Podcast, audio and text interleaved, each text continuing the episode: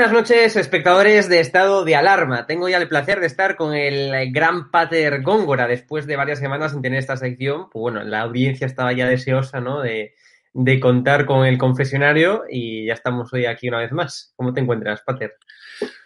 Muy buenas noches, Hugo, y a todos nuestros espectadores. Pues eso que, que menos mal ya, después de toda esta semana, cuando no era una cosa era otra y, y mira, y por lo menos pues ya que la verdad es que ahora, con todos los preparativos de, de Semana Santa, claro. ¿no? La cuaresma y demás, pues está la cosa más, más intrincada, ¿no? Pero bueno. Uh -huh.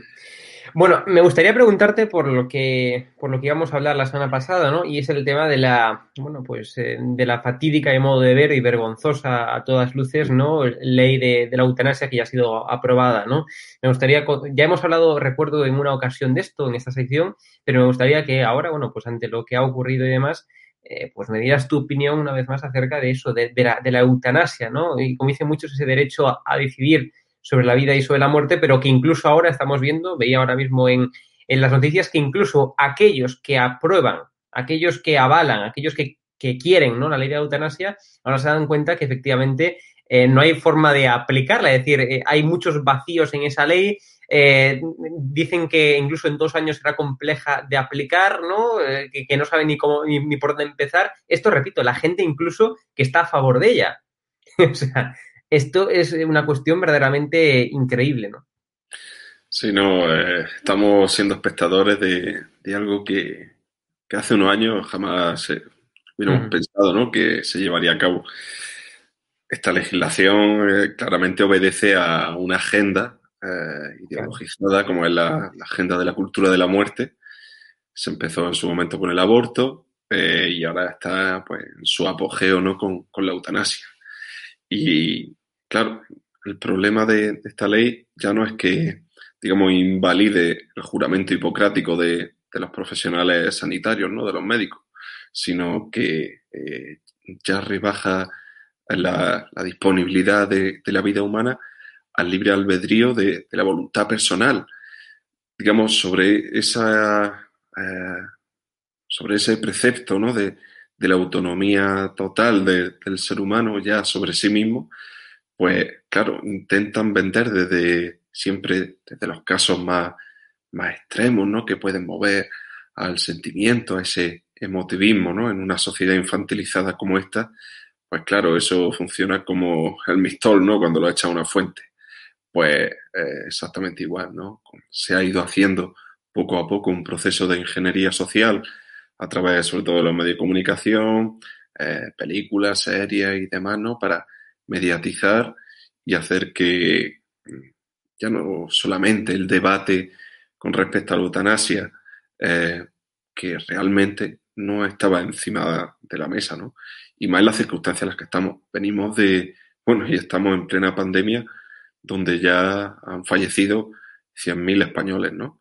Y, muchos de ellos mayores que han fallecido en la residencia con la única asistencia del envío de morfina por parte del vicepandemia, ¿no? Entonces, pues, lo que han hecho de facto ya, pues ahora se han atrevido a llevarlo a hacer ley, aprovechando la coyuntura favorable en el Congreso, y está claro que, que lo que estamos viviendo hoy en día, pues, eh, está teniendo esas consecuencias terribles. Porque, por ejemplo, tanto en Holanda como en, Reino Unido, ¿no? Pues ya hemos visto casos de incluso gente que se le aplica la eutanasia sin, eh, digamos, el, el, el, posicionamiento favorable tanto de familiares y ya no tanto del propio enfermo porque muchas veces no puede ni expresarse, ¿no?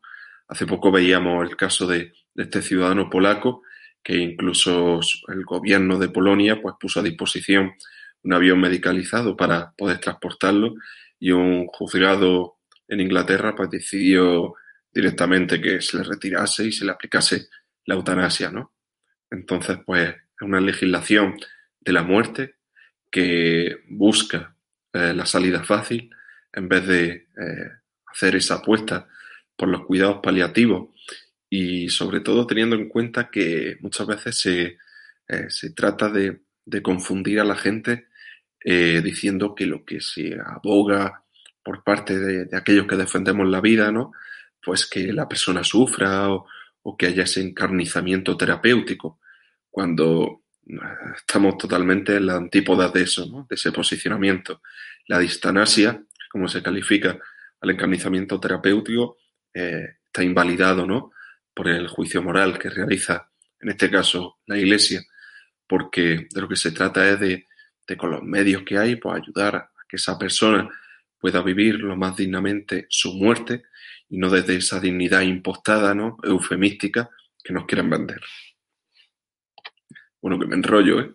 No, no, está, está, genial, está genial, hombre. Pues precisamente eh, al respecto también comentaba el obispo de, Alcalá de Henares, ¿no? Que dice que la ley de eutanasia convierta a España eh, en un campo de exterminio palabras textuales ¿no? de eh, Juan Antonio Reis eh, Pla, que es el, repito, el obispo de, Alcalá de Henares. ¿Y comparte las palabras? Sí, sí, totalmente. Es que, claro, el propósito, el trasfondo que hay es ese, ¿no? El, manipular, el hacer ver que la vida es digna en cuanto es útil o en cuanto a la propia persona se autopercibe con utilidad.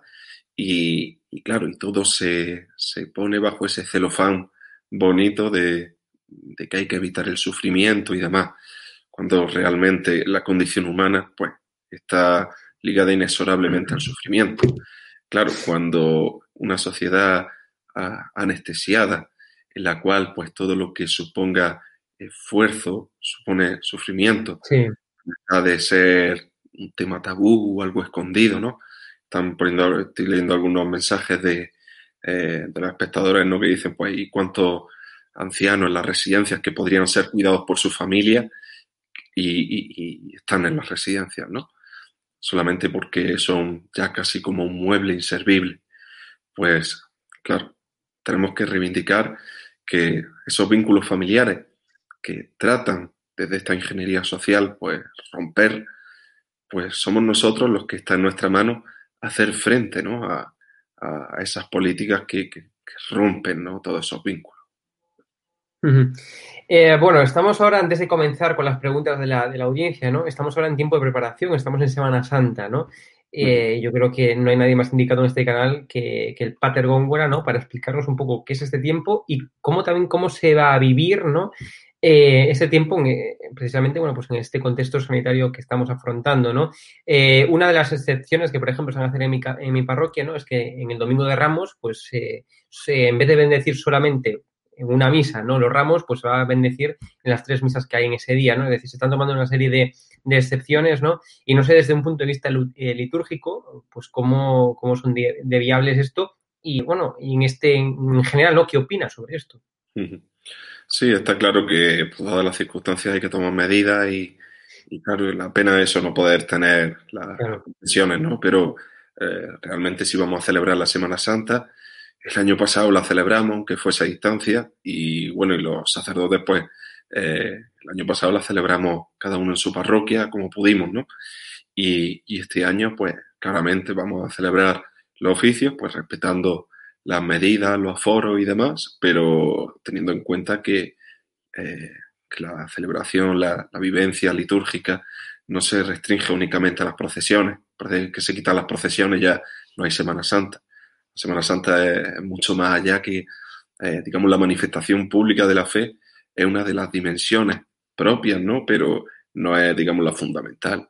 Eh, ayuda, por supuesto, pero tiene, digamos, un, es un cauce de, transmisión de la fe. Eh, pero lo fundamental es la, participación en, en, la celebración de los misterios centrales de nuestra fe y por lo tanto, pues eh, la participación en la Eucaristía, en la, en la hora santa, el jueves santo, la, la celebración de la, de la, de la penitencia que se llevará a cabo pues, a lo largo de estos días y demás, ¿no? El acudir al sacramento de, de, la reconciliación, a confesarnos, pues algo también fundamental eh, en estos días, ¿no? Y, y, sobre todo, pues claro, ya depende de las circunstancias de, de cada diócesis, de, cada provincia, ¿no? Eh, luego de, cada parroquia, no es lo mismo una parroquia de ciudad, de un pueblo grande que de un pueblo pequeño, pues claro, a eso ya hay que ir atendiendo, ¿no? Particularmente. Y bueno, por ejemplo, aquí el Domingo de Ramos, pues tendremos la misa a mediodía, ¿no? La misa mayor, eh, los ramos y, y, se entregarán. Lo único que no podremos hacer, pues, la procesión de entrada y demás, ¿no? Que digamos es la, dentro de, la liturgia propia del día, pues el formato amplio, ¿no? Eh, hasta vaya hay que hacerlo de, de, forma más reducida, ¿no? Pero que lo verdaderamente importante es poder celebrar eh, la fe, ¿no? Pues asistir a los cultos y principalmente pues, al trido pascual, ¿no? Que, que es lo que junto eh, con la culminación del domingo de resurrección, pues es lo que verdaderamente da sentido nuestra fe, ¿no? Ya lo dice San Pablo, si Cristo no hubiese resucitado, pues vana es nuestra fe, ¿no? Bueno, completamente, evidentemente, completamente de acuerdo contigo, Pater. Vamos ahora ya sí que a pasar las preguntas de la audiencia, a no ser que quieras comentar un poco cómo ves la situación política, ¿no? Porque además de, además de sacerdote también eres, bueno, pues un gran analista político, ¿no? Eh, ¿Cómo ves la situación política en general? Es que hay muchos temas por tratar. Si quieres comentar alguno, moción de censura por un lado, eh, Pablo Iglesias dimite por otro, lo que se está forjando en, en Madrid, ¿no? ¿Cómo ves la situación que nos depara? Sí, no, la verdad es que el patio está entretenido, ¿no? Sí, sí, a ver, yo creo que la, la oh, que dependiendo de, de, de, por dónde te cojas, ¿no? A ver, está claro que la, la, estratagema de las mociones de censura, pues, ha sido un fracaso monclovita, ¿no? De, de producciones redondo y, y, que lo que, pues, esa pretensión, ¿no? De, de desestabilizar los, los gobiernos autonómicos de, de PP y Ciudadanos, ¿no? Apoyados por Vox eh, desde la investidura, pues claro, eh, por ejemplo, aquí en Andalucía eh, estamos viendo también ahora la situación, pues está también un poco movida, ¿no? Incluso en el seno de, del Partido Popular, pero eh, claro, en el momento en el que se está más pendiente de sillones para acá, para allá, cuando el otro día leíamos que se, eh, han vuelto a perder 27.000 vacunas, bueno, ya casi más de 30.000 vacunas las que están casi, bueno, están en, paradero desconocido y, y la situación que, que están, están, viviendo muchísimas familias, autónomos, eh, pequeños empresarios, que, que, a los cuales pues eh, se les niega ¿no? esa calificación de trabajo esencial y que ahora mismo pues puede venir un noruego aquí de, eh, de vacaciones, pero yo no puedo ir a Cuyar, que es un pueblo de Granada que está a 20 kilómetros, ¿no? De aquí de Oria. Entonces, pues es todo un sinsentido y, esperemos que, por lo menos desde el sentido común de, de, los ciudadanos, pues sepamos actuar en consecuencia, ¿no? Y que todo esto, aunque se dice que traemos la memoria eh, corta, ¿no? Que nada más que nos quedamos con ese cortoplacismo, pues que tengamos en cuenta todo lo que estamos viendo para a la hora de, de, actuar soberanamente con nuestro voto, pues sepamos lo que hay que hacer y actuar en conciencia. ¿no? Bueno, estoy viendo eh, el chat, ¿no? Los comentarios y, esto ya es algo eh, repetido, ¿no? Empezamos con los detractores de, de, del Papa Francisco y con los fans de Benedicto XVI, ¿no? Pregunta, pregunta aquí eh, una persona eh, ¿por qué hicieron dimitir a Benedicto XVI? Bueno, ya la misma pregunta va la respuesta, ¿no? ¿Por qué hicieron dimitir? Ah, bueno, hicieron dimitir hasta cierto punto, ¿no? Porque el propio Benedicto XVI ha dicho que, que en ningún momento ha sido fruto de una presión externa o demás, sino que, que él mismo lo, lo, ha aclarado en muchas ocasiones, que fue una decisión tomada personalmente y, y viendo que, que, que no, no daba para más, eh, claro, supuso pues algo muy confuso, ¿no? En la, la, situación, porque la última vez que se dio en la iglesia pues fue hace 500 años, ¿no? Y, y claro, que, que, un papa así de repente pues dejase el solio de San Pedro pues eh, causaba eh, convulsión, ¿no? Pero yo creo que Benito XVI, si otra, otra cosa no le caracteriza que, que su servicio a la iglesia que la, la, labor que ha hecho y que sigue haciendo desde lo escondido, ¿no? Eh, esa labor de oración, incluso el documento que esta mañana compartía al hilo de todo este tema de la pederastia y demás, ¿no? En el seno de la iglesia, con ese daño tan terrible que, que nos hace, pues, en primer lugar, a las víctimas que lo han sufrido directamente y luego también, pues, todos aquellos que, que hemos sido, eh, digamos, damnificados, ¿no? Por, ya no solamente por la, presión social, sino todos los miembros de la Iglesia, ¿no? Que, que nos hemos visto salpicados por, por ese fango infernal, ¿no? Porque no tiene otro nombre. Eso es de inspiración demoníaca, aquel que usa eh, el ministerio sacerdotal o su posición de autoridad en la Iglesia para llevar a cabo un acto tan nefando como romper la inocencia de un niño, de un joven, ¿no?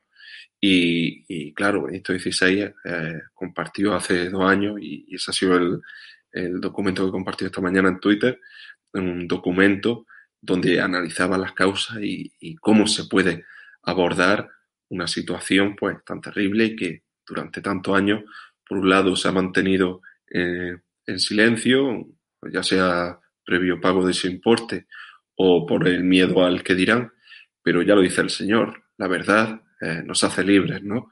Y, por lo tanto, pues hay que afrontarlo eh, con toda su crudeza y, saber que, al fin y al cabo estamos eh, en esta vida una peregrinación y que hay que afrontar la, alegría, las penas, la esperanza y siendo conscientes de que en este mundo pues estamos de paso, ¿no? Que, que después de, de lo que hagamos en esta vida, pues se nos va a juzgar eh, del amor, ¿no? Como, decía San Juan de Dios, ¿no? Al atardecer de la vida se nos juzgará del amor. Así que Benito XVI yo creo que su decisión pues fue claramente meditada y que ahora mismo no lo vemos porque ha sido todo muy espacio, eh, muy poco espacio de tiempo, ¿no? Desde el tiempo, eh, desde un punto de vista del tiempo histórico de la Iglesia, ¿no? Ya se, suele decir que, los tiempos de la Iglesia no son los tiempos del mundo.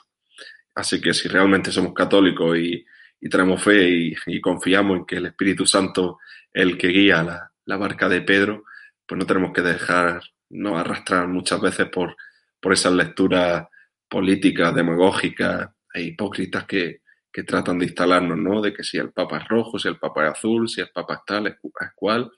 Por eso, igual que eh, Juan Pablo II, pues era un acervo anticomunista, el Papa Ratzinger era eh, nazi directamente, ahora este es comunista montonero, el siguiente será vegano, ya si nos ponemos, por eso que el problema de caer muchas veces en ese, en ese prejuicio, en ese etiquetado, pues no lleva a ningún lado. Bueno, pues continuamos con más eh, comentarios. Eh, Fra, Fra Basordo, madre mía, vaya nombre que nos dejáis. Yo soy católico, eh, no confundir con cristiano, que también. ¿Qué opinas de este, de este comentario? A ver, el ser cristiano lo somos desde el bautismo. Claro. Es decir, es lo, que nos une principalmente, ya no solamente a los católicos, sino a los hermanos cristianos separados, ¿no? A los que verdaderamente eh, pues eh, nos unen unos vínculos eh, ecuménicos. Pero luego pues, sin atendernos pues todas las digamos las comuniones eclesiales sobre todo más cercanas al catolicismo como puede ser la, ortodoxa no la oriental. Y por lo tanto pues se puede decir claramente que somos cristianos porque así se nos comenzó a llamar desde que a San Pablo, a la comunidad eh, cristiana de Antioquía, así se lo dijeron, ¿no? Entonces, pues, digamos, son ambivalentes. Ser cristiano y ser católico, que al fin y al cabo, católico, que viene del griego universal, ¿no?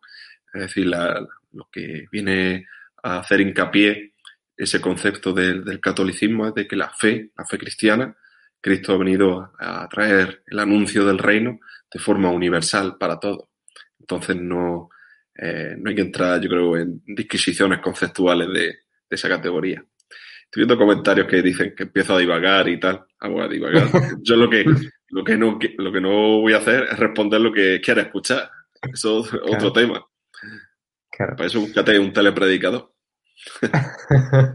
pues eh, pregunta.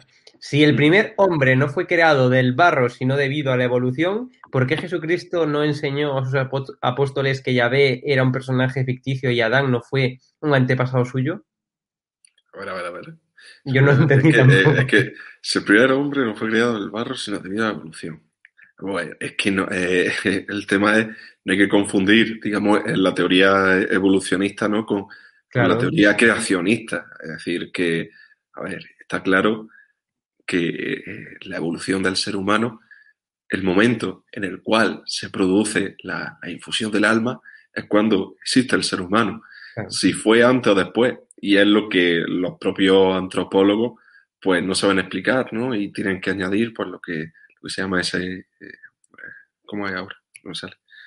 El tema de, del eslabón perdido, ¿no?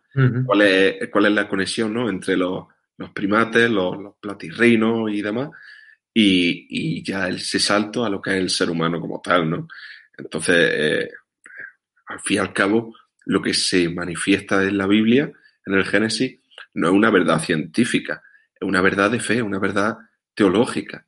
Y, no es que fuésemos creados desde el barro, en el sentido literal, sino el, barro que somos está constituido por, por la, la, misma naturaleza que nos rodea. Nosotros somos materia y somos espíritu. Y por lo tanto no, no, no podemos quedarnos en ese reduccionismo tampoco de, de la literalidad. Eso es lo que hacen, por ejemplo, los protestantes y, así les va, ¿no? En muchas ocasiones. Y luego, porque Jesucristo me enseñó a su apóstol que ya ve, era un personaje ficticio. Y Adán no fue un antepasado suyo. Yo creo que eh, te recomiendo que, bueno, sinceramente, que, que leas, te formes y, bueno, aquí en este tiempo breve podría explicar cosas, ¿no? Pero no sé, lo veo un tanto extraño esto. Eh, vamos a, a, cambiar de pregunta. Eh, nos dice aquí, ¿cuánta razón crees que tiene la expresión no hay que ir a las iglesias para estar con Dios porque Dios está dentro de uno mismo? Sí, o está dentro de uno mismo, o el universo, el cosmos, lo podemos encontrar en cualquier sitio, ¿no?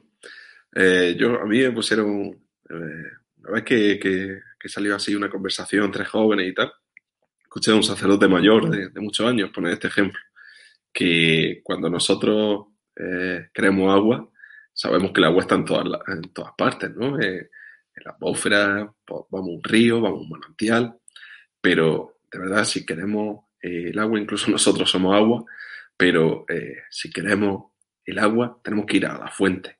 Y la fuente de, del encuentro con Dios, con Cristo resucitado, pues la Eucaristía. Sin ir, sin participar, eh, digamos, comunitariamente en nuestra fe, porque la, la fe cristiana no se puede vivir de forma aislada. No somos, eh, digamos, en ese individualismo oriental de, de, yo mime conmigo, de sentirme bien conmigo mismo y, y esa autotrascendencia que, que, está vacía ¿no? de sentido, sino que, que verdaderamente nuestra comunicación con Dios es una comunicación personal, es una comunicación de amor, es un vínculo que trasciende el espacio y el tiempo y, que tiene que darse en una categoría concreta, no puede eh, difuminarse en el, bueno, pues yo eh, cuando quiero rezar, pues, pues, miro para arriba y ya está. No, a ver, cuando uno está en su casa o, o, por ejemplo, como lo que hemos vivido ahora con la pandemia, pues sí nos hemos visto obligados, ¿no? A tener que estar en casa y demás.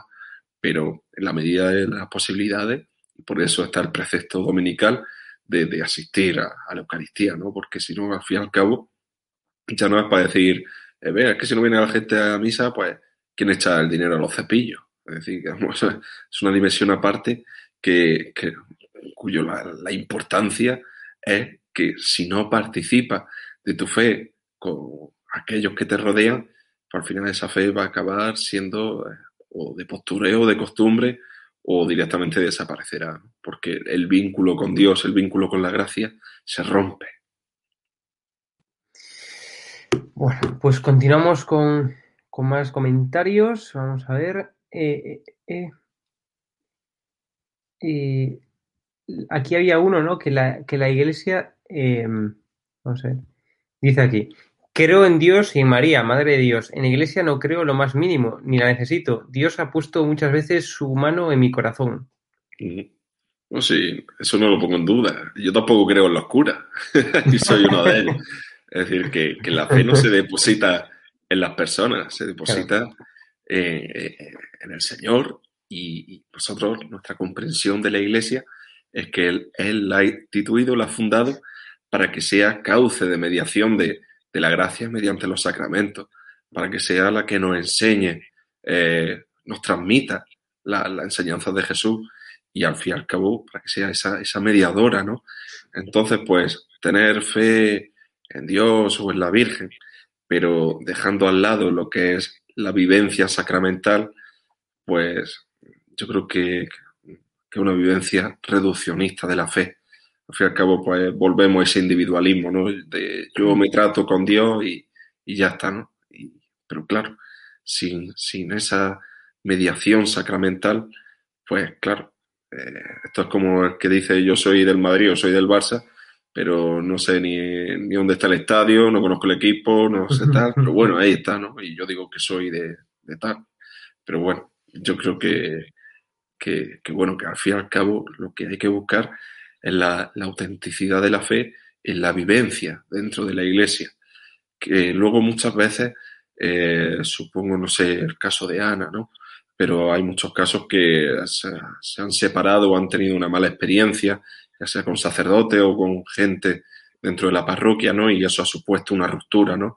Entonces, pues, en la medida de las posibilidades, pues hay que tratar de buscar, de recomponer, de, de acoger a aquellos que se han sentido expulsados o que por circunstancias cuales fuera, ¿no? Pues eh, se ven, ¿no? Fuera de la iglesia eh, siempre y cuando pues, puedan volver a la iglesia, porque al fin y al cabo esto, como dice el Papa Francisco, es un hospital de campaña, pero un hospital de campaña en tanto tú quieres ir eh, al hospital, ¿no? Si encima tú quieres llegar al hospital y cambiarlo y montar un restaurante, pues de menú a la carta, pues por ahí no van los tiros.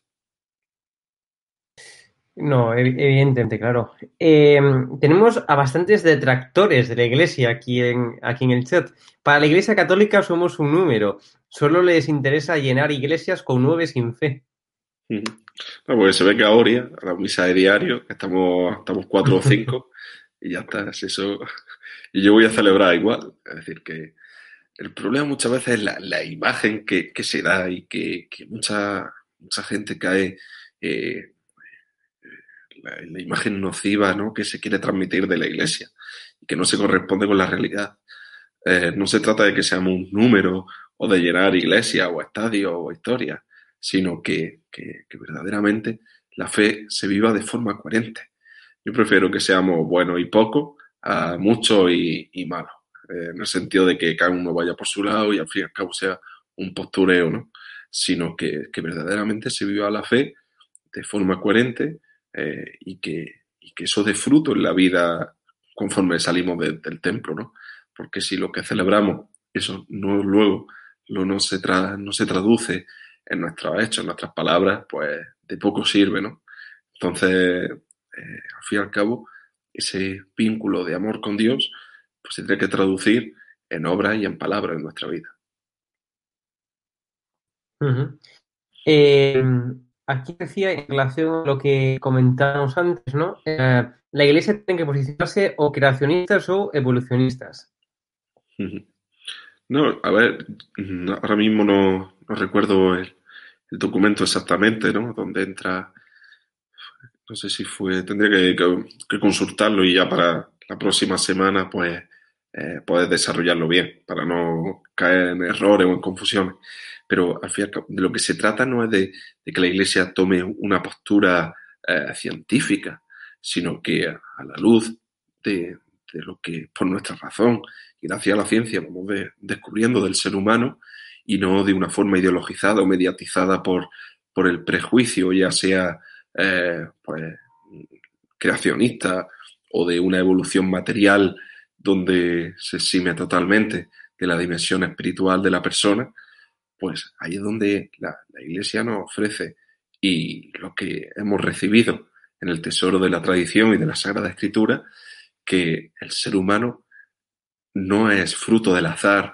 biológico, ni tampoco es un, ángel caído del cielo, sino que nuestro propio desarrollo, nuestra propia antropología, una antropología de gracia, y por lo tanto, pues sigue un proceso Igual que eh, en la Biblia, eh, directamente, no vemos eh, todo el Antiguo Testamento, digamos, es la preparación hasta la plenitud de la revelación de Dios, que es en Jesucristo. Entonces, pues, al igual que a un niño no le puedes dar a un bebé un, estofado de carne, sino que tienes que darle su papilla, pues el ser humano se va desarrollando igual. Y por lo tanto, caer en reduccionismo, ya sea de un lado o de otro, pues creo que, que limitar y poner la poner vaya al campo, ¿no? Yo creo que en ese sentido, al fin y al cabo, lo que la Iglesia responde claramente es que el ser humano ha sido creado por amor, que somos seres eh, que tenemos cuerpo y espíritu y que hemos sido creados a imagen y semejanza de Dios. Ya a partir de ahí, pues todo lo que se vaya añadiendo y que pueda servir ya no solamente para conocernos nosotros mismos, sino para un servicio a, los demás, pues bienvenido sea. Eh, vamos a continuar. vamos a ver. Aquí había una persona que me decía que por favor que hablaras de política. que es la religión, que hablaras un poco de política. Soy bueno, vaya. bueno, pues si quieres comentar algún tema de, política que te interese, ¿no? Pues eh, adelante, claro. Estamos en una sección también que se presta. No, a ver, yo más que de política es, de, la realidad, ¿no? De, la, sociopolítica de, del día a día, ¿no? Porque yo cuando entro a, temas así que califican de políticos, pero ¿qué es lo político? Si eh, desde el punto de vista de, la ideología, por ejemplo, de género, ya no, recuerdo ahora qué autora, pero que decía que todo lo personal debe ser político, ¿no? Y desde ese momento, pues todo lo que en cualquier ámbito entre la dimensión, ya no solamente privada, sino pues lo que están utilizando ahora ¿no? para romper eh, el esquema ya no solamente biológico, ¿no? sino, sino la noción más básica del ser humano. ¿no? Entonces, pues ahora mismo, claro, estamos dando esa batalla y que muchos pues tratan de, edulcorar con, el tema de, del diálogo bien que dista, ¿no? Pero eh, muchas veces eh, ante la mentira o ante el engaño no cabe diálogo, cabe solamente afrontar, poner la realidad de las cosas y decir, pues mira, esto es lo que hay. Esto no, eh, esto no trata de, de ideología o de, de cómo vean las cosas. Es que el sol sale por el este y se pone por el oeste.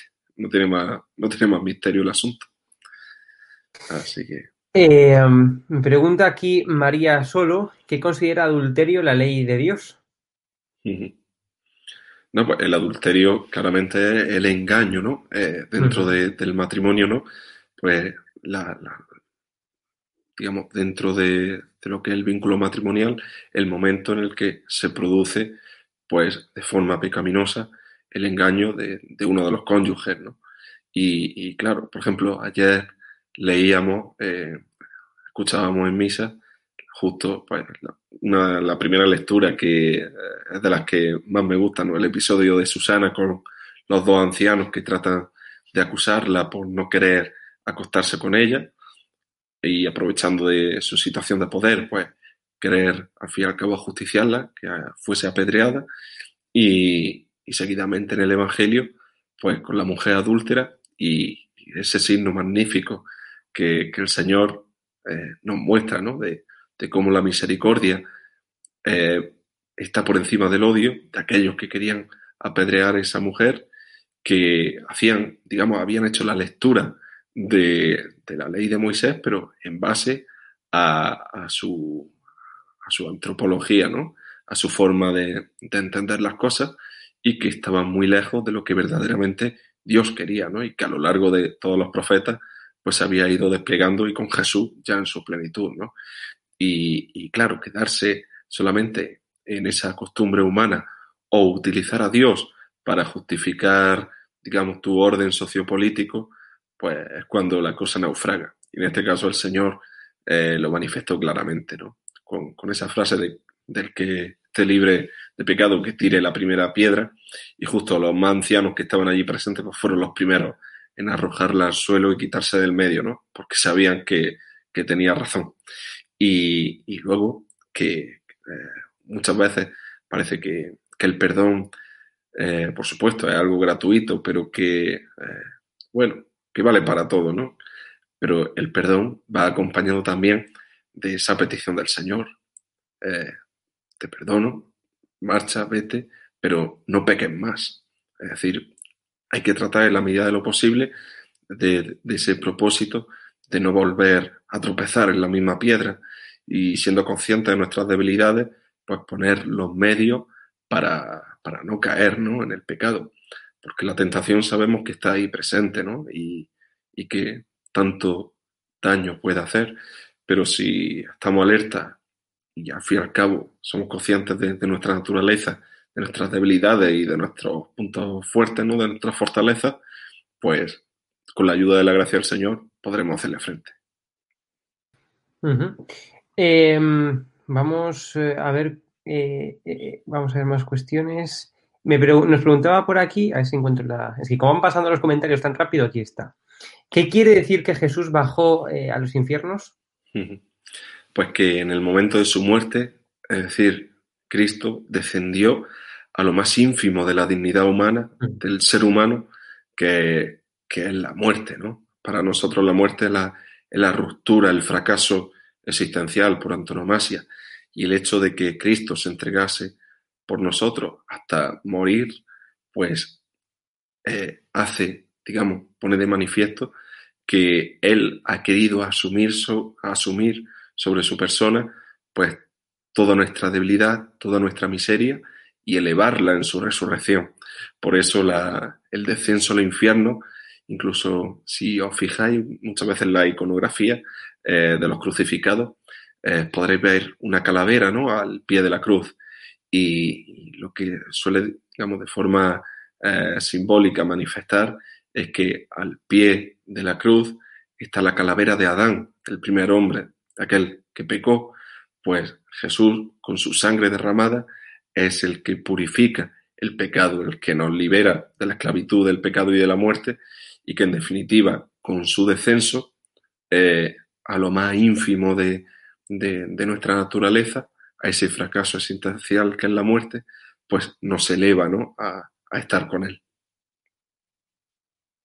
Bueno, y vamos ya con las eh, últimas preguntas.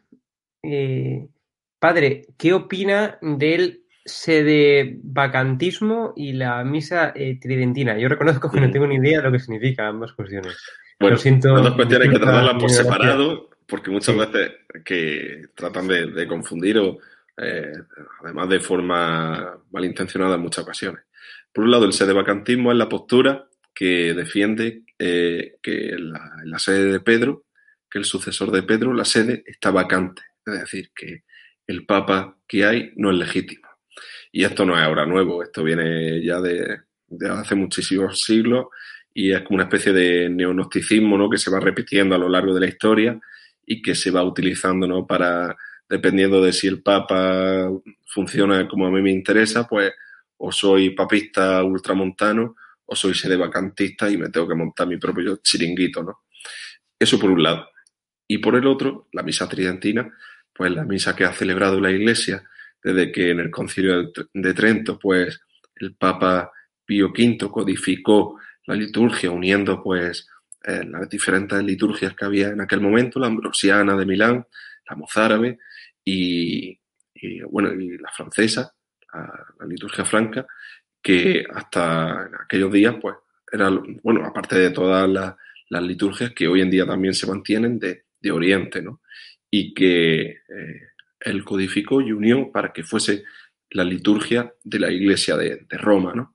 Por eso en el, tanto en el Catecismo romano como el Misal romano que se editó en aquel momento, pues ha sido el que ha perdurado hasta su última, digamos, actualización que la hizo el Papa San Juan XXIII y ya pues tras el Concilio Vaticano II, pues se llevó a cabo pues, esa renovación de la liturgia que ya se venía fraguando desde desde el siglo XIX, ¿no?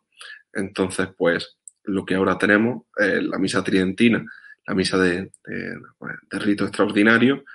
Por el rito extraordinario, pues digamos que no es que se haya eh, arrumbado que se haya quitado del medio, que esté prohibida, sino que al fin y al cabo, eh, bueno, en muchas diócesis, aquí en Almería, pues se sigue celebrando.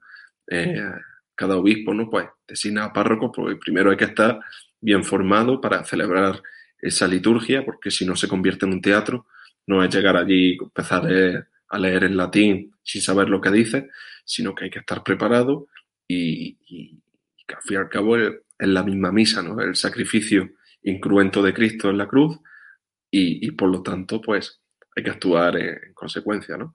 Así que, bueno, por eso, lo único que al juntar las dos cosas, ya sabemos muchas veces lo que se quiere transmitir, pero hay que estar ojo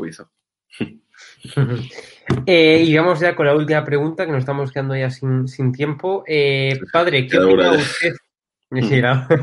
¿Qué opina usted del derribo que están llevando en algunos lugares de España de, de cruces, no? Se refiere, creo. Ah. Sí, no, está claro que lo que están llevando a cabo es totalmente un acoso y derribo, ¿no? Valga la redundancia, contra los, sentimientos de, eh, de, los católicos específicamente, ¿no? Eh, escudándose en el tema de la memoria histérica, eh, pues, claro, estamos viendo, por ejemplo, la cruz que retiraron eh, en Córdoba, ¿no? Pues no tenía ningún tipo de inscripción partidista, ni, ni, mucho menos, ¿no? Es solamente ya el hecho de, de, enfangarse, ¿no? En una situación que sabes que polariza, que a aquellos que te apoyan, pues, y están despistados, pues los va a movilizar para que digan, mira, estamos aquí luchando contra la iglesia y demás, ¿no? Y contra los cristianos como lo han llamado hoy desde el país, eh, este, bueno, este pseudo teólogo eh, Juan José Tamayo, ¿cómo se llama?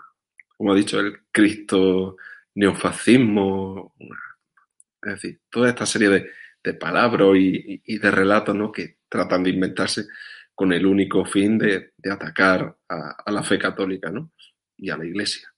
Entonces, pues claro, lo que estamos viendo pues es un proceso y al fin y al cabo mm, yo creo que su culminación es el querer derribar la cruz del Valle de los Caídos, ¿no? Que al fin y al cabo es la cruz más grande de, del mundo. Y, y, hasta que no lo consigan, pues no van a parar. Y donde vean que hay debilidad o tienen poder para, para poder llevarlo a cabo, pues allí lo van a hacer. Por eso nosotros tenemos que estar, digamos, atentos a la jugada y, y defender. Y ya no solamente a través de la legalidad, sino que incluso si hay que eh, encadenarse a una cruz, pues eh, yo, yo, sería el primero. Así que, porque muchas veces eh, se nos pide lo del tema de, de la otra mejilla, ¿no? Pero eh, la, la, que yo sepa, tenemos dos mejillas nada más. Y llega un momento en el que legítimamente nos, nos tenemos que defender. Claro. Y ya para finalizar, ahora sí que sí, ¿de qué parroquia eres cura, Pateo? Bueno, para los que no, a lo mejor muchos me están conociendo ahora, ¿no? Después de tanto tiempo. No, yo estoy de, de, párroco en la parroquia Nuestra Señora de las Mercedes, de Oria, Almería, un pueblo, un municipio del norte de la provincia, y llevo otras tres pedanías. Y la verdad que, un, una maravilla, ¿no? El, el, poder estar el día a día en contacto con, con, la gente y que eso es lo que, lo que te da la, la realidad, ¿no? El, el vivir, ¿no? Pues los, los sufrimientos, la alegría, las penas de, de la familia, ¿no? De, de la gente que, que, nos rodea y que participamos en las comunidades parroquiales, ¿no? Y que hace que, un, que una comunidad pues, no sea meramente un templo, un patrimonio, sino una comunidad viva de fe.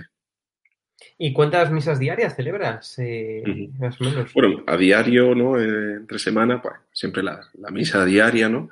Sí. Y, y, luego los fines de semana, pues bueno, de forma normal, pues una el sábado por la tarde y, y ya el domingo, pues una por la mañana y otra por la tarde.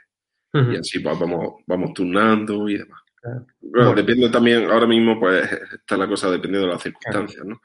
Pero que al fin y al cabo, por ejemplo, en las ciudades, en las parroquias, pues muchos lo que han hecho es poner muchas misas, ¿no?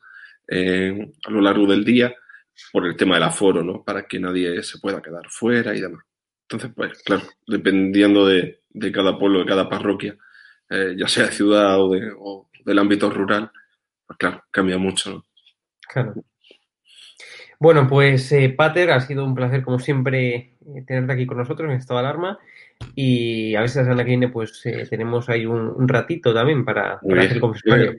La Semana, la semana Santa, bueno, eso vamos a un ratico. Y bueno, podemos, ya, ya podemos ver y, emitir en directo tu misa aquí en Esto Alarma eh, de Semana Santa. Bueno, uf, lo único, los medios que tengo son los justos, pero todo sería verlo. bueno, pues eh, un fuerte abrazo, Pater. Perfecto. Pues nada, cuidaros mucho y, nada, que desearos una feliz Semana Santa. Y aunque no podemos, pues muchos no podrán ver a su familia o regresar a sus pueblos, pero intentar la medida de lo posible por pues, vivir esta, esta época de, gracia, este tiempo de gracia, pues, lo más posible unidos ¿no? a, la celebración de, estos santos misterios que, son el fundamento de, nuestra fe y de lo que somos. Mm. Bueno, finalizamos con la bendición, como siempre. Muy bien. El Señor esté con vosotros. Y con tu espíritu. Y la bendición de Dios Todopoderoso, Padre, Hijo y Espíritu Santo, descienda sobre vosotros y os acompañe siempre. Amén. Amén. Bueno, pues eh, ahora sí que sí ya nos despedimos. Buenas noches, Pater. Chao.